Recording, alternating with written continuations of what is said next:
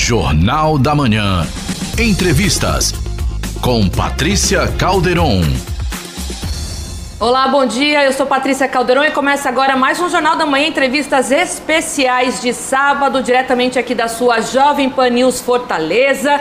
Eu agradeço muito você que está comigo aqui pela rádio, por todas as nossas plataformas eh, tocadoras aí de podcast e também pelo YouTube. Hoje eu tenho o prazer de entrevistar o vereador Gabriel Aguiar. Ele que está no primeiro mandato, teve quase 10 mil votos aí é, pelo PSOL. A gente vai falar um pouquinho aí da bandeira que ele levanta sobre é, meio ambiente, ecologia, sustentabilidade, mas ele é doutor no assunto, por isso que eu fiz questão de trazer ele aqui. Obrigada, viu, vereador? Obrigado, Patrícia. Eu que agradeço e saúdo todos que estão nos assistindo. Eu falei que você é doutor porque você tem toda uma formação em relação ao meio ambiente, né, Gabriel? Conta um pouquinho. Isso, exatamente. Então, doutor propriamente eu não sou, estou no mestrado, né? Então, então, eu sou formado, tenho graduação em ciências biológicas e tenho mestrado pela UFC ah, em ecologia e recursos naturais, né? Então, já tem aí pelo menos 10 anos que eu venho estudando os ecossistemas do Ceará, a conservação, como conviver né, as populações urbanas com a área preservada e principalmente a questão da fauna silvestre e os impactos ambientais. Né? Trabalhei um tempo nessa área e agora, como você adiantou, eleito vereador de Fortaleza, tenho trabalhado com isso no Poder Legislativo. Agora, em que momento, Gabriel, você, eu vou te chamar de Gabriel porque você tem quantos claro, anos? 27. 27. Eu, eu, eu, sou quase a tua tia, a tua mãe aqui, eu tenho quase o dobro da tua idade. Mas em que momento da tua carreira, né, como estudantil e, enfim, aí pela a sua carreira universitária, você sentiu que a política poderia te ajudar um pouquinho mais a avançar algumas casas aí? Bom, desde criança, muito pequeno, né? Eu sempre tive um fascínio pela natureza, assistia aquelas é, fitas cassete, né? Aqueles documentários de vida selvagem, sempre gostei.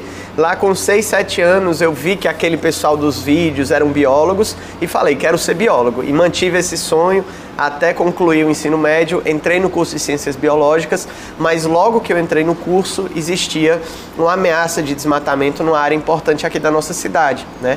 E eu vi, na época era ainda Orkut, Facebook, né, as pessoas protestando, chamando a atenção e convocando a população para defender aquela área que estava ameaçada, né? Então eu fui para aquela área que ficava ali na Antônio Salles, né, onde tem os viadutos hoje. Qual que é a área do Cocó? É, exatamente, que hoje tem os viadutos e na época estava tendo tendo essa ameaça de derrubar cerca de 300 árvores para construir o viaduto. Então eu fui para lá. Eu tinha de 16 para 17 anos, estava no primeiro semestre de biologia e foi um choque para mim, né? Porque eu sempre pensava na ciência como aquela coisa encastelada, distante da população e lá eu vi como a ciência pode é, é, é se engajar socialmente, né, para estar tá a serviço de questões sociais e ambientais. Você foi então, para protestar? Exato, fui protestar contra o desmatamento. Como um acadêmico? Isa, iniciante, né? Então lá fiquei por três meses, né, defendendo essa área da vegetação. Hoje é a unidade de conservação de proteção integral que se tornou o Parque do Cocó e de lá até hoje eu não parei. Eu fiz os quatro anos de biologia muito dedicado a vários movimentos socioambientais, a pesquisa sempre ligada com as questões sociais também e depois fiz meu mestrado em ecologia e recursos naturais também no tema da conservação e militando em questões ambientais, né, contra o desmatamento, agrotóxicos, expulsão de povos tradicionais originários e por aí vai, que aqui no Ceará as pautas são inúmeras. Inúmeras. Né? A gente estava conversando aqui nos bastidores, é, justamente por essa condição de no Ceará a gente sentir uma fragilidade nessa questão ambiental, né?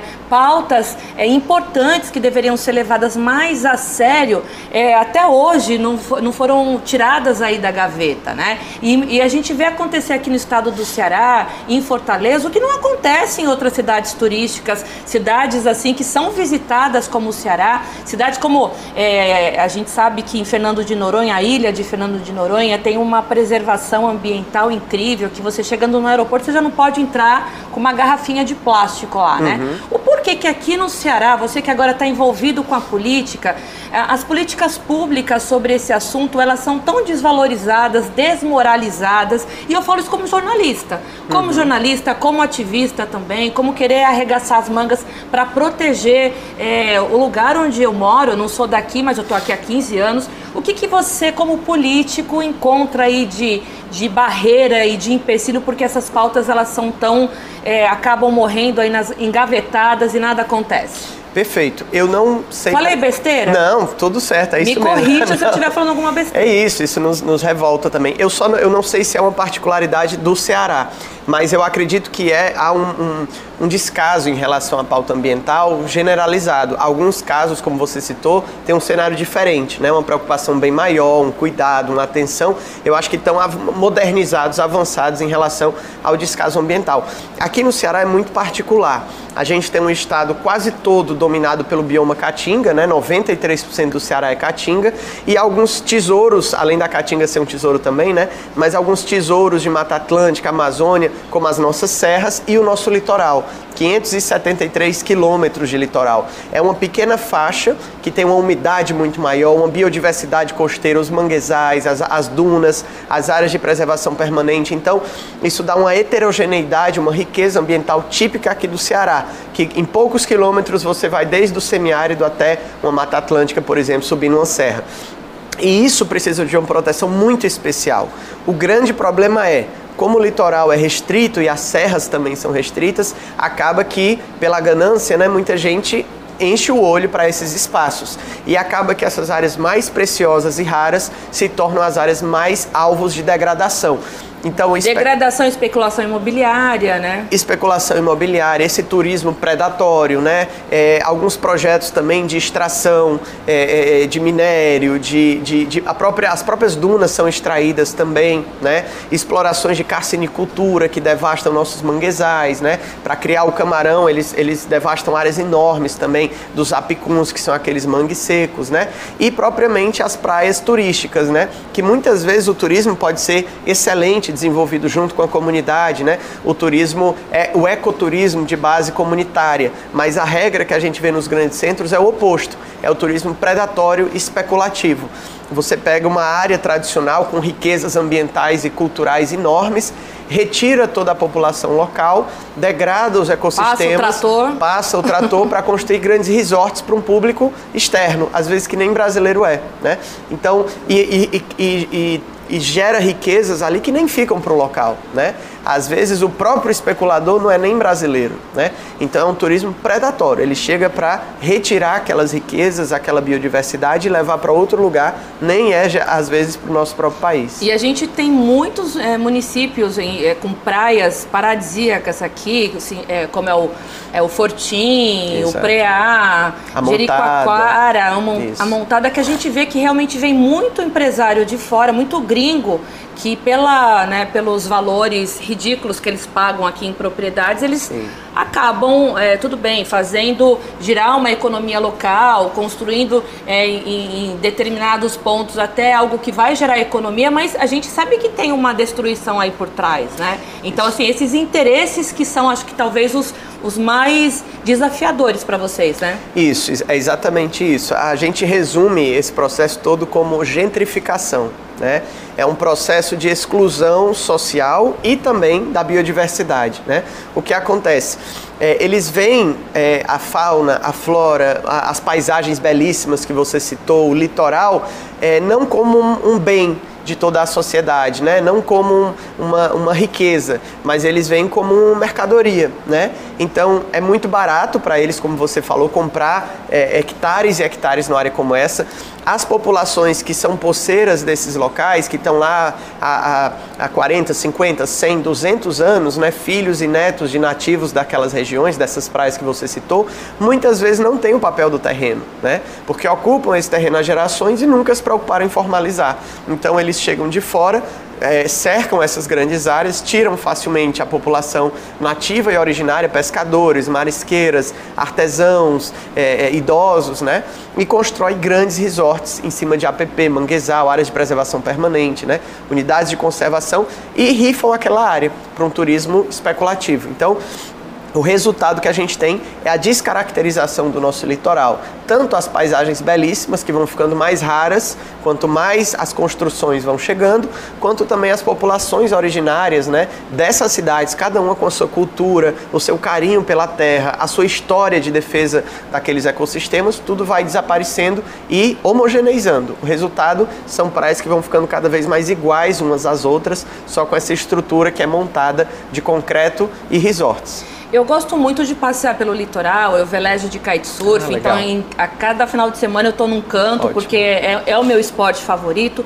E o que eu vejo em relação a essa questão da especulação imobiliária, é dessa, de, deles falando que vai trazer riqueza, geração de emprego, turismo, enfim, quando na verdade a gente vê terrenos liberados lá com, com licenças ambientais em cima de duna, em cima de falésias, né? Isso. Então, assim, é, em que momento que os municípios é, conseguiram esse poder, essa autonomia de liberação ambiental que meio que ficou desenfreada e saiu do controle? E se isso vai ter um breque, se tem alguma coisa aí sendo tramitando de, de é, projetos de lei para que os municípios não tenham tanta liberdade, porque o que a gente vê é o jogo de interesses, né, Gabriel? Isso. Então a gente sabe que muitas prefeituras têm essa jogada de interesse de, de colocar o investidor europeu, o investidor de fora, e a, a comunidade local, os nativos ficam a ver navios. O, onde que está o problema? É dessa, dessa facilidade do município em liberar essas autorizações ambientais? É, eu acho que você foi no, no ponto exato. Né? O que acontece? É, primeiro, só, o que, que significa o licenciamento ambiental? Né? Hoje, na nossa Constituição Federal, né, pelo artigo 225, a natureza ela não é pública e nem privada. Ela é de todos nós e não é de ninguém específico. Então você pode comprar um terreno, aquele terreno será seu mas o rio que passa ali dentro, o ninho que o pássaro colocou ali dentro, as árvores que tem ali, o oxigênio que as plantas geram, nada disso é seu, só o terreno, né? Isso tudo são bens difusos, são bens de toda a população. Então, se você vai fazer alguma atividade que vai prejudicar esses bens difusos, você tem que ter uma autorização do Estado, que deve ser o guardião desses bens de toda a sociedade, né? Que é a natureza, é o meio ambiente ecologicamente equilibrado. Então, você solicita para o Estado Estado, município ou Estado mesmo ou União, uma licença, uma autorização e você vai ter que dizer o que, que você vai fazer, que tem que justificar essa ação. E aí, como você colocou, até pouco tempo atrás, só quem licenciava era o Estado do Ceará ou a União, né? O IBAMA, se fosse uma área federal, como área de marinha, uma área de praia, né? Ou a SEMASSE, se fosse uma outra área. O que acontece? De poucos anos para cá, foi dada autorização para alguns municípios licenciarem. E da onde foi essa ideia? Quem foi o gênio que, que, que deixou isso acontecer? Porque o que a gente tem visto aqui no litoral cearense são absurdos. E eu falo, olhando aqui para a câmera, porque ninguém veio me contar, não. Eu vejo. Né? Eu, eu, eu, eu, eu, como turista, como moradora do Ceará, como esportista, eu vejo o que está acontecendo aí nos litorais, a, a coisas absurdas em municípios é, que, é, que a gente vê liberação, placa ambiental, gente, em, de terrenos em cima de falésia.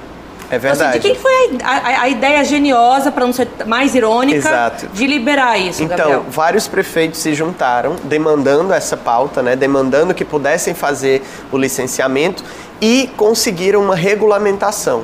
O que, que diz essa regulamentação? Que os municípios podem licenciar desde que apresentem uma série de pré-requisitos. Né? Por exemplo, ter um conselho municipal do meio ambiente aberto e atuante, com a população participando, ter no seu quadro técnico contratações de geógrafos, biólogos, engenheiros ambientais, né? E uma série de. a ter corpo técnico para fiscalização e licenciamento. Mas a gente sabe que isso não é o que acontece. Exatamente. Né? Então o que acontece? E Os municípios. Fiscaliza? Aí quem tem, que, quem tem que fiscalizar são as instâncias superiores, né, ambientais. O resultado é, os municípios não têm conselho municipal atuante, não têm técnicos e cientistas nas equipes uhum. e ficam apenas com canetadas, de, de, geralmente o secretário do meio ambiente de cada município, vai autorizando tudo, porque existem é, relações entre claro. essas empresas e a prefeitura. E né? interesses, né? Interesses dos mais diversos. Políticos, né? econômicos. De todo tipo, é. exatamente. Mas muito, quase nunca é o interesse da população. Sim, né? sim. E aí o resultado é que você tem essas autorizações. Cientes dessa situação, nós fizemos uma audiência pública na Ordem dos Advogados do Brasil, né? Ano passado, se eu não me... Aliás, há alguns meses, uns seis meses atrás, reunimos diversas prefeituras, a Semácio, IBAMA, é, membros do Conselho Estadual do Meio Ambiente e colocamos luz nessa questão, que não dá para aceitar que continuemos assistindo as praias e outros ecossistemas desaparecendo. E a gente não pode ficar de braços cruzados. Né? Exatamente. Né? eu falo assim com tanta veemência, eu,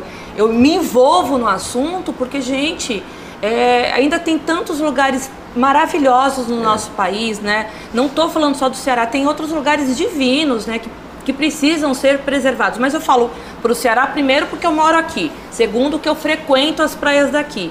E outra, eu queria até antes da gente entrar nessa, nessa audiência que vocês fizeram, Gabriel, perguntar se é só no estado do Ceará que os municípios têm todo esse poder. Uhum. Porque como a gente estava conversando aqui, municípios que não têm é, um corpo técnico adequado, é, muitos desses técnicos não são geógrafos, não são geólogos, não são é, nada em relação ao meio ambiente, não entendem bulufas são pessoas, são estagiários que são contratados lá para carga horária. Então, assim, eu queria, antes da gente entrar nessa audiência pública, eu tô te interrompendo porque são tantas claro, questões. Muita coisa, a gente sim. poderia ficar aqui o dia sim, inteiro falando sim. sobre o assunto.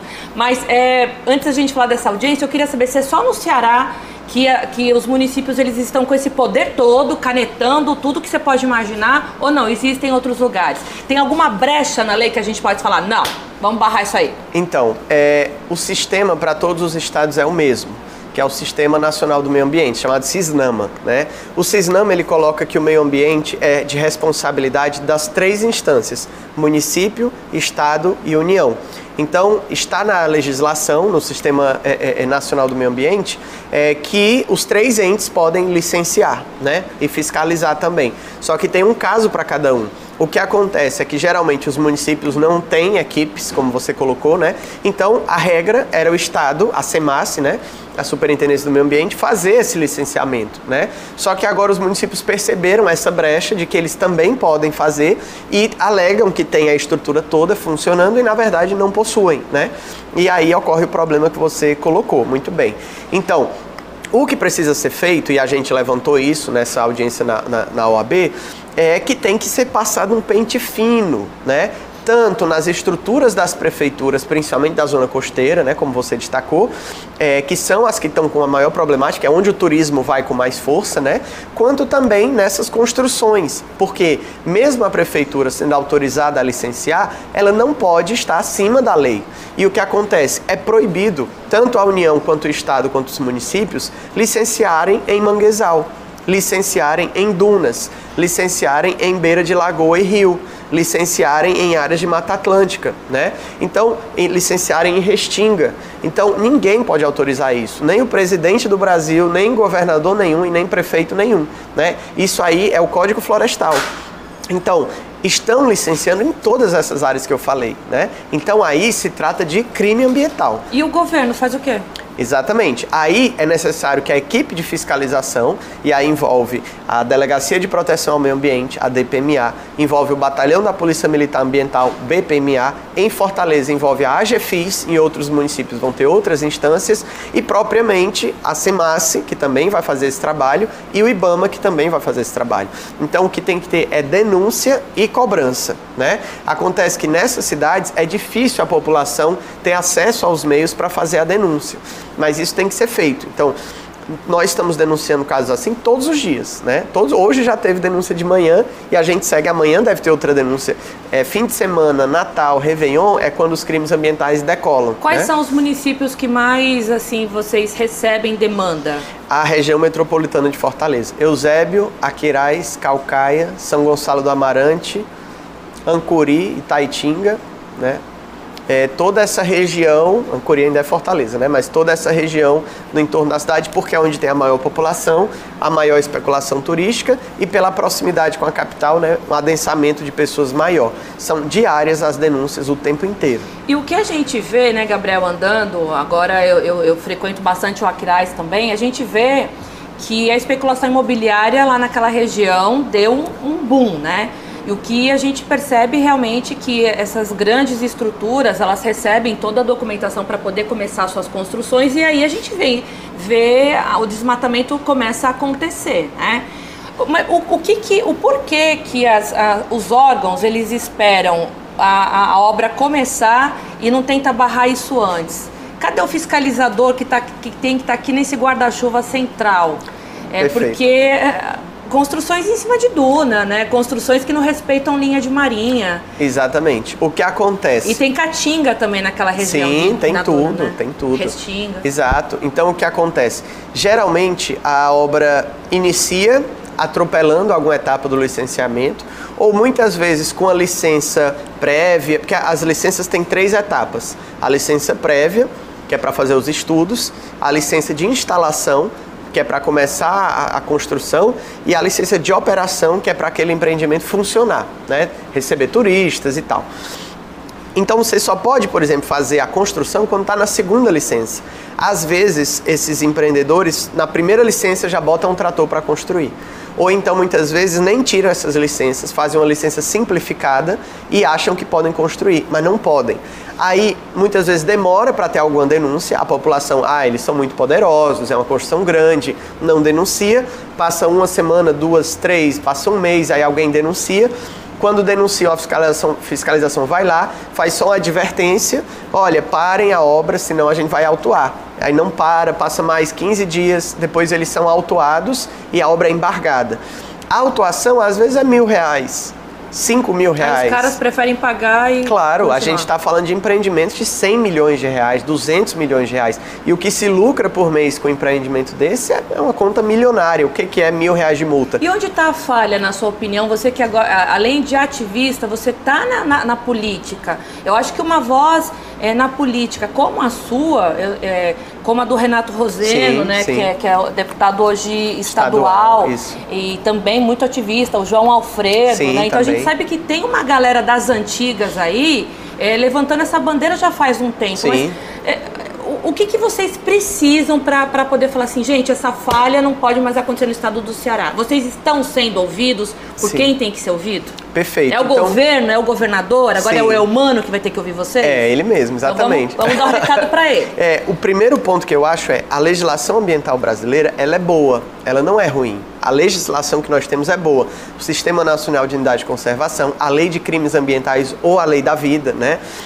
o Sistema é, é, Nacional do Meio Ambiente, tem uma o Código Florestal Brasileiro, que tem as APPs, né? as áreas de preservação permanente, são boas legislações. Só que na hora de fazer valer a lei, da letra da lei se, é, se, se materializar em ações, não é materializado. Tratam o direito ambiental como se fosse mais leve, tratam crimes ambientais como se não fossem crimes, né? Então, como você está lesando ali um patrimônio difuso, né, as pessoas não acham que é tão sério quanto ir lá e furtar uma carteira ou derrubar uma porta da casa de alguém, né? Porque é como se a natureza não fosse de ninguém, né? Então, é, existem muitas coisas na lei que se fossem seguidas, o cenário seria outro. Por exemplo, no direito ambiental não existe fato consumado. Então, o que isso quer dizer? Isso significa que se Trocando alguém... em miúdos. Em miúdos. Que se alguém construir um resort numa área de manguezal e isso for confirmado, o resort deve ser demolido.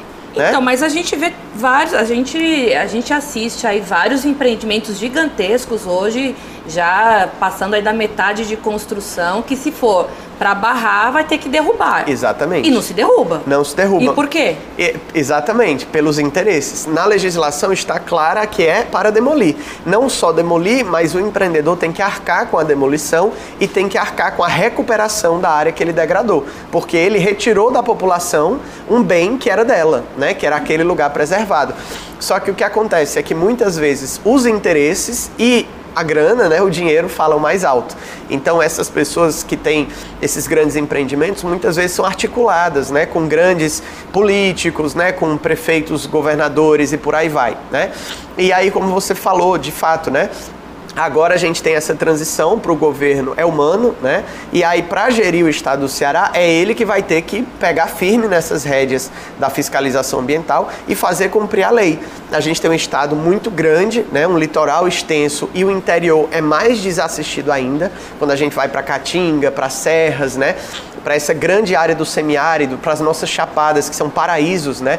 É, você que gosta de natureza, de viagem, de esporte, é, deve ter conhecido, talvez talvez a Chapada da Diamantina ou a Chapada dos Veadeiros, aqui no Ceará a gente não fica para trás com a Chapada, com a, a Serra da Ibiapaba. É a terra dos três, dos quatro climas, né? Exato, exatamente. Então a gente tem lugares incríveis no nosso sertão também. E a fiscalização não chega lá, né? Eu fiz várias fiscalizações, eu mesmo, pessoalmente, em várias cidades do interior, para chegar, conseguir chegar à fiscalização, é, é, a gente pressionando é 10 horas de espera, 5 horas de espera. Então para fazer um flagrante é quase impossível. Eu lembro que, antes de eu chamar o break, é, o intervalo, eu, eu, lembro que você teve uma queda de braço aí na época da, da Sabiaguaba, da, daquele uhum. grande empreendimento que foi até inaugurado, mas o que, que você conseguiu lá com a tua voz impedir que fosse pior do que aconteceu lá naquela região. É, a, a, a, você deve estar falando da luta da Mata do Miriu, Isso, daquela. É. Pronto, lá até agora a gente conseguiu, né? A, a, Mata do Miriu é uma, uma, grande floresta de 50 hectares, que né? tinha até espécies. É, é isso, ainda extinção, tem. Né? Isso. É, é uma área de dunas, e em cima das dunas a gente tem uma floresta riquíssima, né? É uma área que precisa virar uma unidade de conservação de proteção integral. Essa área ela estava originalmente contida no projeto para virar Parque do Cocó, mas por algum motivo foi retirada do Parque do Cocó e perdeu a sua proteção. É a floresta mais preservada da cidade de Fortaleza. Existe um projeto lá para derrubar toda essa floresta, descaracterizar tudo e construir condomínios de luxo. Né? Isso não vai acontecer, né, Gabriel? Até agora estamos conseguindo segurar, né? É, mas o que está precisando para virar uma, uma unidade de preservação definitiva? Perfeito. A gente entrou com, com um projeto de lei para a área se tornar um refúgio da vida silvestre, né? E também uma área de turismo, né? Da natureza, de contemplação. E esse projeto está tramitando na Câmara Municipal de Fortaleza, né? Ele teve um parecer favorável, né? Do, do vereador Emanuel Acrísio e ele está agora na comissão do Plano Diretor de Fortaleza o parecer precisa ser votado e em seguida o projeto vai para o plenário para todos os vereadores votarem. Se eles votarem sim para o projeto, a área vai virar uma unidade de conservação e aí vai estar tá proibido qualquer destruição da natureza e vai estar tá incentivado para receber verbas para cuidar, para fazer um plano de manejo, trilhas guiadas, ecoturismo, e né? O que, que você sente entre seus colegas lá da Câmara? Infelizmente, a, a, realidade que a gente vê na, na, cidade como um todo, no estado, no país, de, de é, um, um, descaso com a questão ambiental, a gente ainda não conseguiu construir esse entendimento na Câmara para avançar. A gente protocolou esse projeto há mais de um ano, né? Foi um, é um projeto principal que a gente protocolou lá. Além do, a gente protocolou 51 projetos. Esse eu diria que é o principal, né?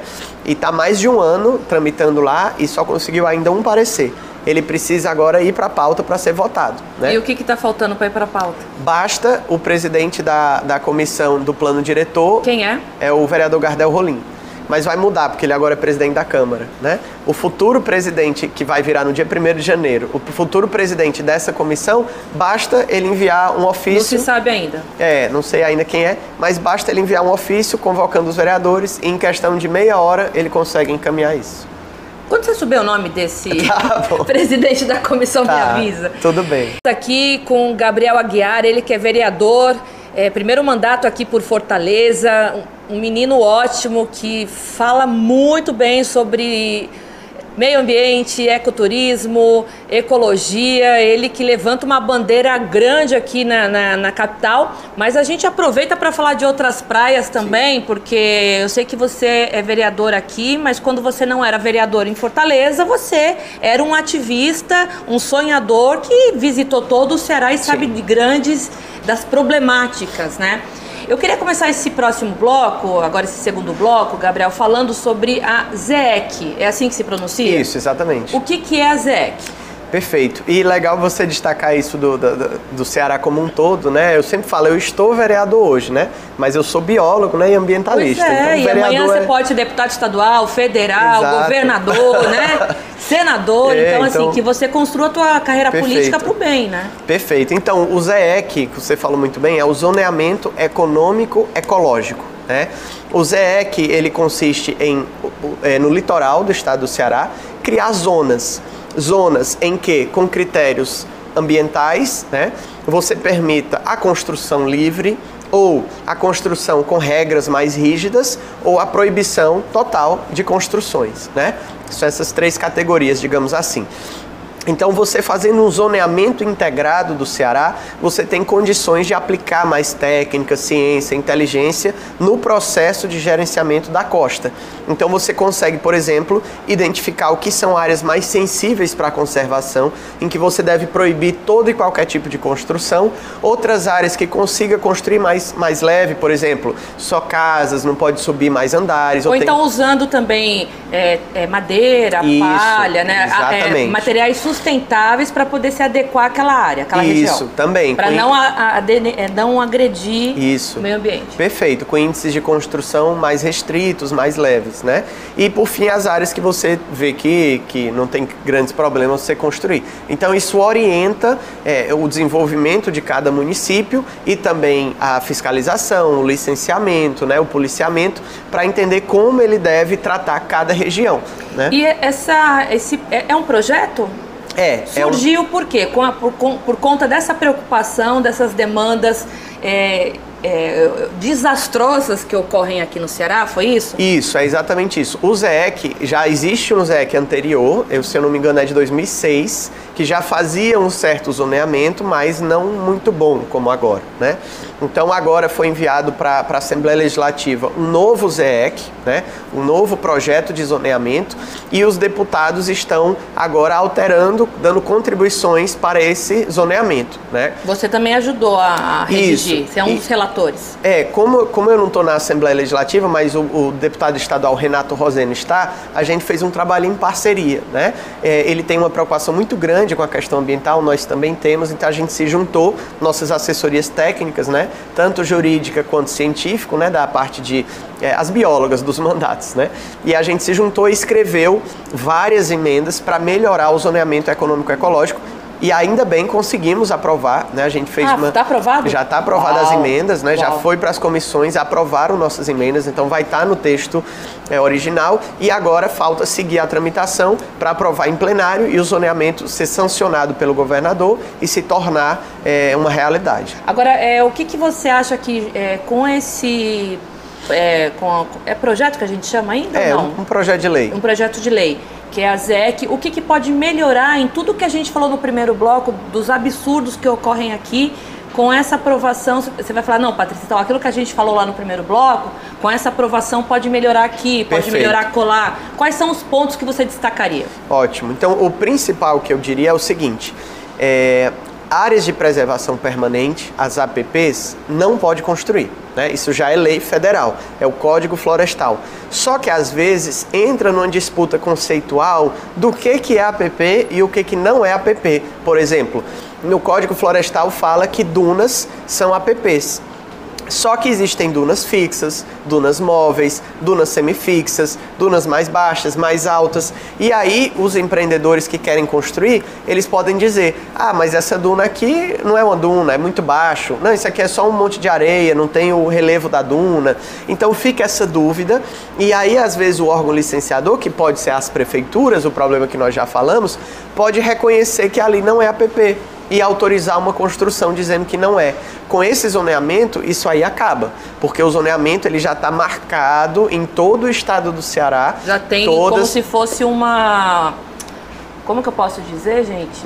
Um, um, um, mapeamento. Um polígono, é. Certo, então de todo o litoral. De todo o litoral. Tem um polígono que pega os 573 quilômetros do litoral e marca onde é APP, onde não é APP, onde são manguezais, onde são as dunas e por aí vai. E aí, isso é um computador. Se você quiser licenciar lá, ele vai dizer não pode, porque isso aqui é APP e acabou. E, por exemplo, vou dar um exemplo: terrenos que receberam é, licenças ambientais antes é. desse, desse projeto? Está lá, vai poder construir mesmo sendo duna? É, infelizmente existe um artigo dentro do ZEC que foi enviado, né, que é, anistia os empreendimentos que foram feitos antes do ZEC. Então, se foi licenciado, autorizado e construído um hotel, por exemplo, numa área que hoje o ZEC considera APP, esse hotel ele está anistiado. Mesmo tendo construído numa área ilegal, ele se legaliza mas os lugares que ainda não, consegui, não, não é, conseguiram uma licença prévia, mas não começaram a construir? Aí não pode. Não pode. Aí não pode dar seguimento ao processo de licenciamento, né? Isso é, isso é, é, ilegal. Até porque se a área for flagrantemente uma APP pela lei federal, se for claramente um manguezal ou uma duna, ou não tem nenhuma forma de anistiar, né? Ele só pode ser anistiado em áreas que o Código Florestal não determine como APP, né? Porque o, o novo zoneamento ele pode considerar como não passivo de construção áreas também que não sejam APP. Né? Ele pode ir além das APPs, ele vai em, algumas, em alguns locais. Então, para esse zoneamento econômico ecológico, todas as dunas do estado do Ceará são proibidos de ter qualquer construção. Então, ele precisa ser aprovado e sancionado para a gente parar com essas construções nas áreas de dunas. Isso está é, previsto para quando? deveria ser nessa agora virada, começo do ano que vem. Né? Ele já recebeu os pareceres, é, já teve as emendas, recebeu os pareceres nas comissões, foi aprovado e agora ele tem que ir para a pauta para ser votado pelos deputados estaduais. Mas aí as, as prefeituras continuam com o poder de canetada? Esse poder elas têm pelo, como eu disse, pelo sistema é, nacional. É, não vai é. impedir então que continue liberando. É, vai, vai porque é, a zona vai impedir essa liberação. A prefeitura não tem autorização para autorizar nenhuma obra em zonas que são proibidas dentro do ZEC. Hoje é nebuloso, não se sabe bem onde pode e onde não pode, é. ou fingem que não sabem, né?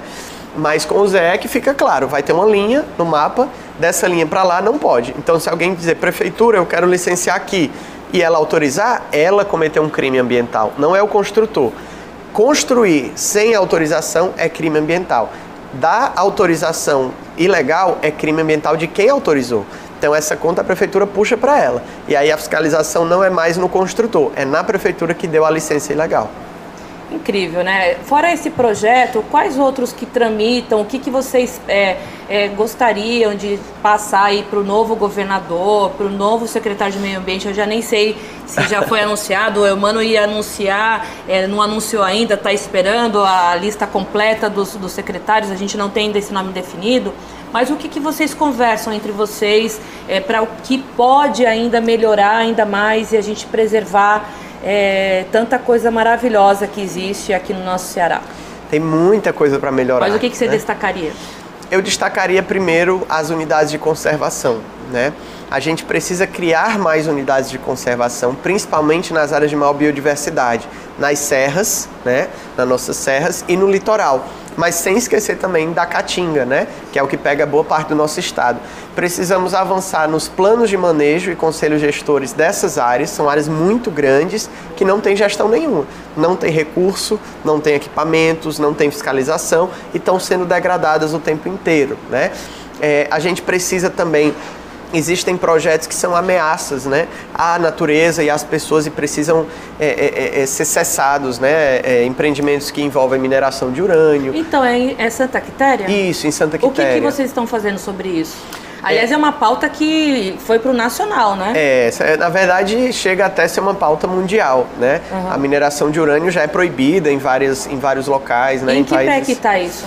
Bom, é, esse licenciamento para mineração de urânio, há algumas décadas estão tentando. Já foi barrado duas vezes, arquivado duas vezes e é, é, é, ressuscitaram recentemente essa tentativa, né? É a maior mina de urânio, a maior jazida de urânio que existe no Brasil, lá em Santa Quitéria.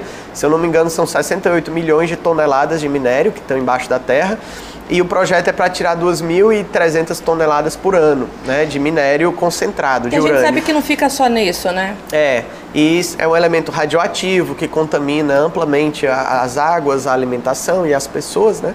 Já foi explorado é, na Bahia e aumentou em 30% os índices de câncer, então isso degrada a natureza também.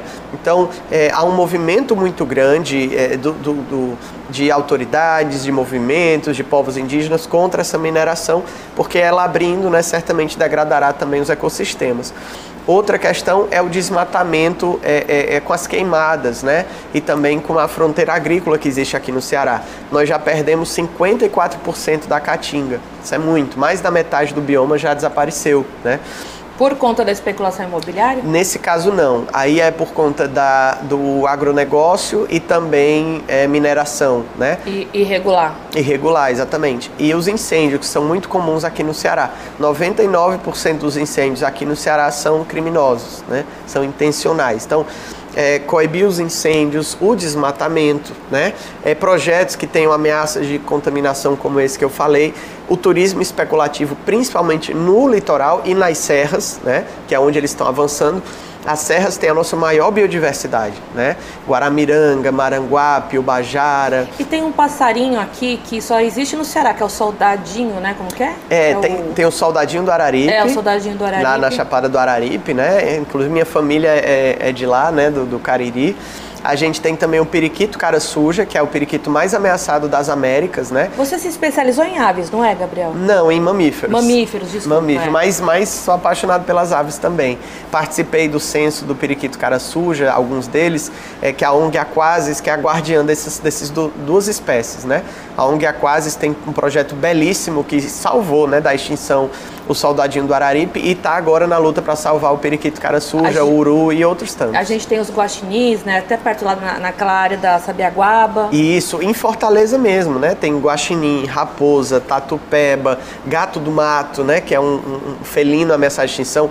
Temos pelo menos quatro espécies de tartaruga aqui no Ceará né? E de macaquinho também, né? Como é, é os... Em Fortaleza tem os soins, os soins né? é. que no sul e sudeste A é gente vê de vez em quando eles Isso. pendurados nos fios. Exatamente, estão sempre passando por aí. Mas se você for para a região metropolitana e interior, você tem várias outras espécies de primatas aqui no Ceará, né? O macaco, é, barri... o macaco barbudo, né? Que é o que é o, o guariba, o aluata. Tem o macaco prego. Tem várias outras espécies. E aqui. a gente tem várias áreas de desova de tartarugas, né? Essa é, é um assunto também que eu queria te perguntar, porque eu ando muito pelas praias e é, eu fico muito triste porque, por exemplo, lá em, em Jericoacoara a gente não tem mais a Duna Pôr do Sol, né? É. Então eu me lembro de 20 anos atrás você demorar quase 50 minutos para subir é, no topo de, da Duna.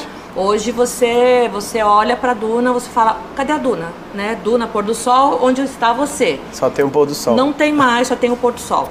É, e as tartarugas, quais são as espécies que você já sabe que desovam aqui? Só para a gente é, as, listar. As tartarugas que ocorrem nas praias aqui do Ceará, a gente tem a tartaruga verde, a tartaruga de pente, a tartaruga cabeçuda e a tartaruga oliva.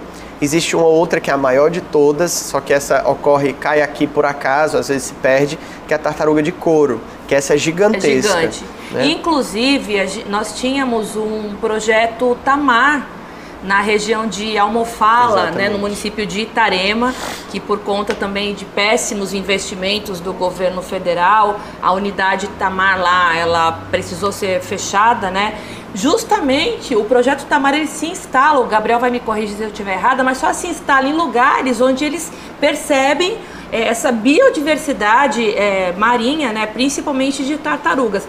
E o que eu queria te dizer, é, Gabriel, é o seguinte: é, a gente anda aí nos litorais, a gente sabe também que o, o, os, os, projetos ambientais eles não estão só focados na questão ecológica, a questão sustentável. A gente sabe também que é poluição ambiental, é, carros é, passando é. no meio de praia, é, é, escapamento de moto com, com aqueles é, barulhos, Pode, né? que, eles, sim, que eles tiram um, um, um, né, um, bichinho lá do equipamento para poder fazer aquele barulho. Isso sim. também é um, é um problema ambiental, é com um crime certeza. ambiental por, por poluição sonora. Mas o que eu queria trazer aqui para você é o seguinte: o trânsito, quem fiscaliza deveria ser o Detran. Ou então os municípios é, colocarem é, policiais para fazer essa investigação. A gente vai para a montada, e caraizinho de amontada, você tem que ficar se preocupando se você não vai ser atropelado no é. meio da praia. Você vai para o preá, como tem muito velejador lá, você tem que ficar de olho para ver se você não vai ser arrastado, Sim. se um carro não vai arrastar suas linhas do, do kite. Em Jericoacoara é a mesma coisa. É, como, o que, que, vocês estão fazendo? Eu estou trazendo essa questão do, do, do, trânsito, porque a gente sabe que muitas dessas áreas existem as desovas de tartaruga. Isso. E que não são mapeadas, não são sinalizadas. Então, assim, com esse trânsito desenfreado em meio de duna, em meio de praia, essas tartarugas elas não vão voltar. É. Tô errado? Tá certíssima. É, infelizmente, essa é a realidade, né? As tartarugas, elas quando estão com os ovos para colocar, elas saem de dentro d'água, as, as mães, né, grandes, caminham pela praia, vão até o limite máximo da maré e lá cavam e colocam seus ovos e cobrem com a camada de areia fina e voltam para o mar e aquilo fica invisível. Então você bater no olho, se não for treinado, você não enxerga que ali tem 100 ovos, 150 ovos, a um, um pedacinho de areia. E o carro passa ali por cima e compacta aquela areia com o peso do carro, que se for um, um 4x4 pode chegar a uma tonelada e meia, duas toneladas, né? Então aquilo ali empurra e mata 100 filhotes de tartaruga é. de uma vez. Quem né? fiscaliza? Então, as praias, a, a, os órgãos ambientais das prefeituras também têm essa, essa, essa incumbência de fiscalizar. Mas, para além deles, a gente tem o Batalhão da Polícia Militar Ambiental, que pode fiscalizar também. Em algumas áreas, o próprio IBAMA fiscaliza, porque a gente tem unidades de conservação no litoral federais né, e terreno de marinha também. A SEMASSE também pode fiscalizar e todos esses órgãos juntos devem fazer essa patrulha das praias. E tem que ficar bem claro, tráfego de veículos no, na faixa de areia do mar é crime, né? Isso é, é crime. crime. É só o que a gente vê no litoral Exatamente, cearense. exatamente. Para quem que a gente tem que gritar? É para o secretário de turismo?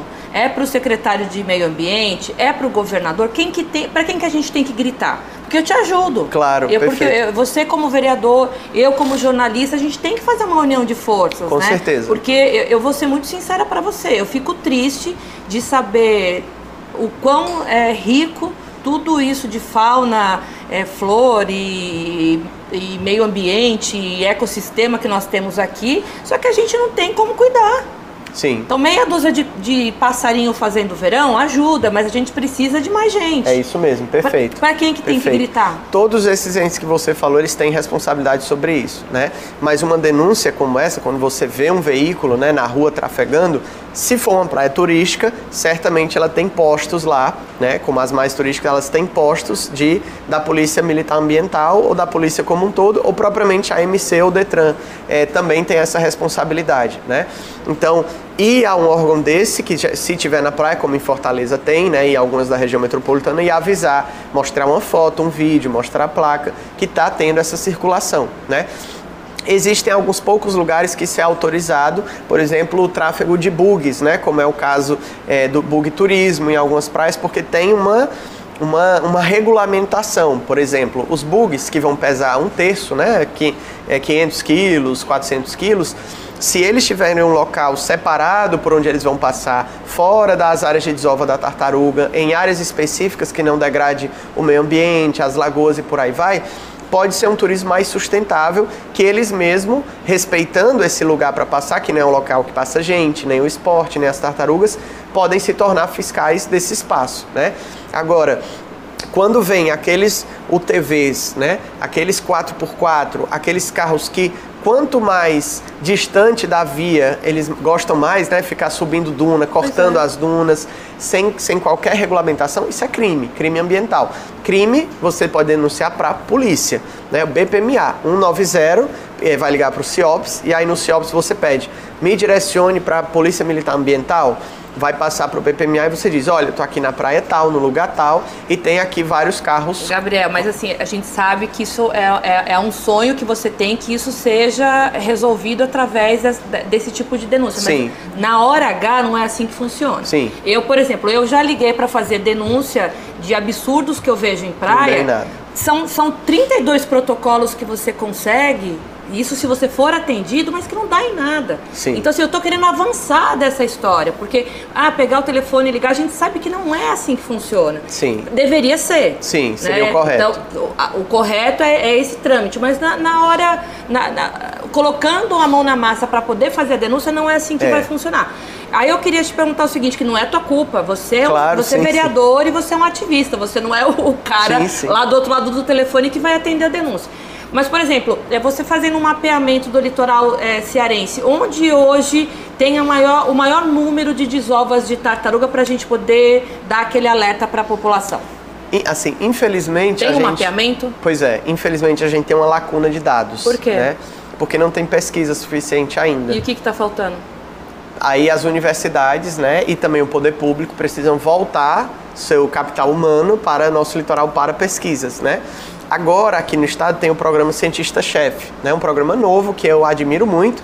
O cientista-chefe tem cientistas que integram temporariamente uma, uma Câmara dentro do governo e esses cientistas vão colocar a ciência a serviço de políticas públicas. Isso funciona bem, porque aí você tem é, profissionais que vão lá fazer o estudo necessário para dizer, ó, aqui tem muita desova, vamos, vamos parar, tirar essas barracas, botar para lá, né, vamos mudar a gestão, vamos botar a fiscalização aqui, né, vamos Exato. tirar dali e botar aqui. Mas pelo seu conhecimento, você não tem algo, praias que você possa dar o teu alerta aí? Prova... Eu sei que lá no Preá teve, tem, tem desova, tem, não, provavelmente, provavelmente existe desova de tartaruga de ponta a ponta do Ceará. No Aquiraz tem. Em Fortaleza tem muita desova. Pois é. Né? Na Praia do Futuro tem desova sempre, né? Ficam dezenas de ninhos ali na praia. O pessoal que vai para o surf, para o kite, quando entra, quando sai, vê os filhotinhos, né? Eu já vi várias vezes.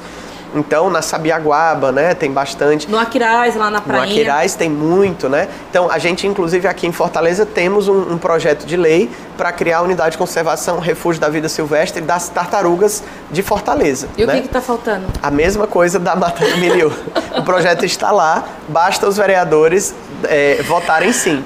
Só falta Gabriel, isso. Gabriel, eu, eu, eu te trouxe aqui, não é para você sentar aqui na cadeira sim, de força, não. É claro. É porque a gente unir forças. Claro, né? sim. não é uma cadeira elétrica, não. Mas sim. os meus questionamentos é porque eu, eu sou a voz do povo, né? claro, né? Então, assim, eu, eu falando aqui com o meu ouvinte, com o meu telespectador, quando eu trago um convidado desse porte, é para eu fazer as perguntas que quem está lá do outro lado gostaria de com fazer. Certeza, né? Sim, e olha que eu nem abri perguntas eh, esse final de semana pra, pela, pelo e-mail porque senão não ia nem conseguir te entrevistar. Sim. Mas aí já fica um convite para um próximo Sim. programa. Mas é justamente para a gente tentar Perfeito. responder o que as pessoas Sim.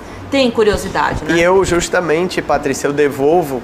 É, as pessoas podem fortalecer isso, né? Nas suas redes sociais, nas suas conversas, no WhatsApp, é, levantar essas bandeiras. É, qualquer cidadão do Ceará, de qualquer lugar, pode acessar o portal da Câmara Municipal de Fortaleza ou da Assembleia Legislativa do Estado, mas especificamente esses dois projetos, é só botar no Google Câmara Municipal de Fortaleza. Clica no primeiro site, clica em parlamentares, aí vai ter lá Gabriel, aí clica, aí projetos, matérias, aí vai ter lá essas duas unidades de conservação.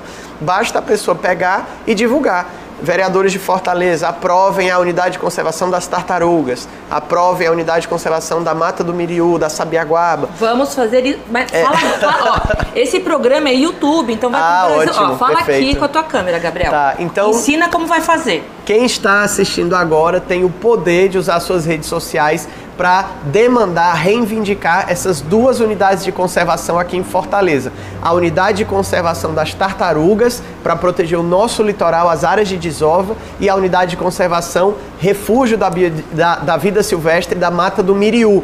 É só divulgar nas suas redes sociais ou procurar no nosso Instagram, Gabriel Biologia, que está tudo lá também para você somar forças e a gente conseguir aprovar essas áreas protegidas.